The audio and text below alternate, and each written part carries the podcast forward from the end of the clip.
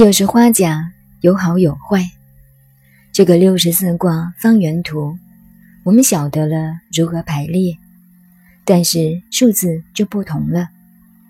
有些古书上原图旁边打的都是数字，最外面打的数字管时间和气运，所以我们常说算命运气好不好，那是要看那个数字走到哪一卦。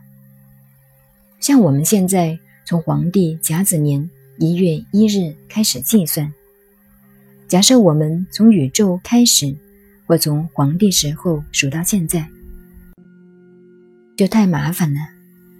中国人不用这一套，他只用天干地支六十个数字来归纳，一个花甲一个花甲，一个单元一个单元，所以。从我们现在开始，到一九八四年交下元甲子，六十年一个甲子，明年是甲子年，后年是乙丑年，六十个数字中，又分二十年一个运，二十年中间又要分。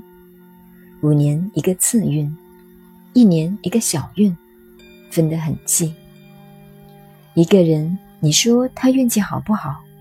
上午好，下午就不好了。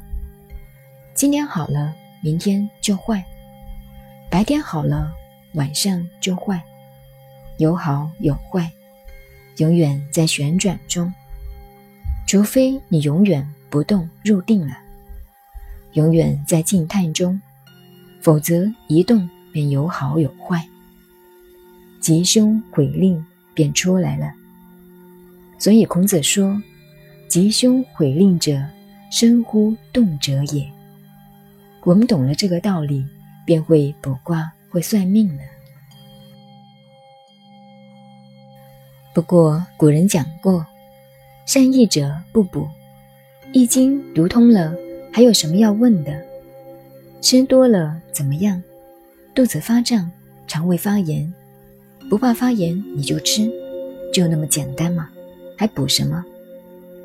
吉凶毁令者，生乎动者也。前面我们谈到易经卜卦的方法，这个方法就是一通。这个一通一什么？一数。诸葛亮为什么会掐指一算？因为他懂数，懂数就已经不要再卜卦了。只要有一个数字，便已经可以知道一切了。梅花易数的方法就是报数，只要报个数字，便有了卦。你要把这个原则方法记住，用这个方法不止卜卦算命。不过拿易经去卜卦算命，我常说很可惜。现在没有一个真正学物理科学或者学最精科学的，能在这方面下功夫努力。假使真能由这两方面来配合，对这个宇宙的奥秘，科学上一定有新的贡献。东西文化配合了，一定有新的发展。不要把易经只拿来用之于算命呀、看地呀，那我们文化的功用也未免太小道了。那就不叫中华文化，叫小道文化了。当然，我们的文化是大道文化，不管你用到心理学、物理学、化学等等，可用的地方太多了。